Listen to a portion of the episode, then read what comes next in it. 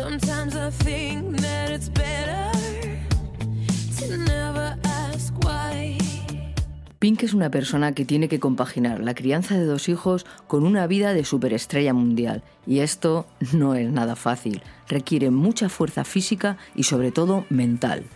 Si algo caracteriza a Pink es su contundente presencia sobre el escenario, que deslumbra por su derroche de fuerza física, firmeza y despliegue, que llega hasta lo acrobático, haciendo gala en sus shows de un gran dominio de este complejo y arriesgado arte que requiere de un cuerpo muy sano y atlético, algo que Pink se esfuerza en cultivar.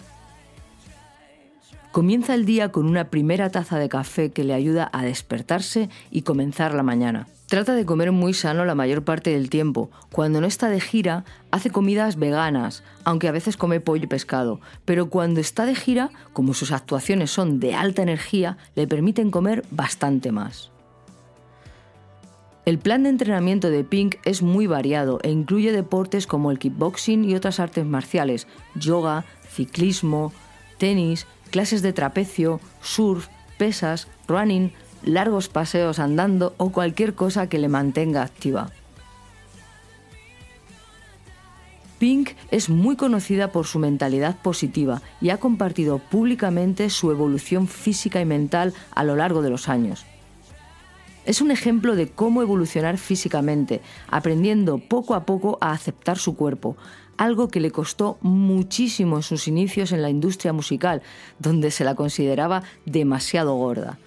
En la actualidad, Pink se siente, se ve y se proyecta al resto del mundo totalmente conforme con su cuerpo y orgullosa de haber desafiado los estándares irreales y poco saludables del show business.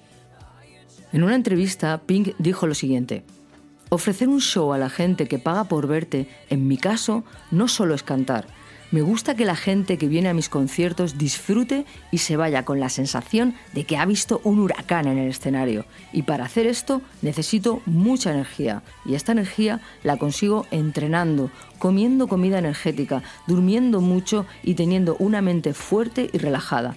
Este es el sacrificio de esta maravillosa profesión.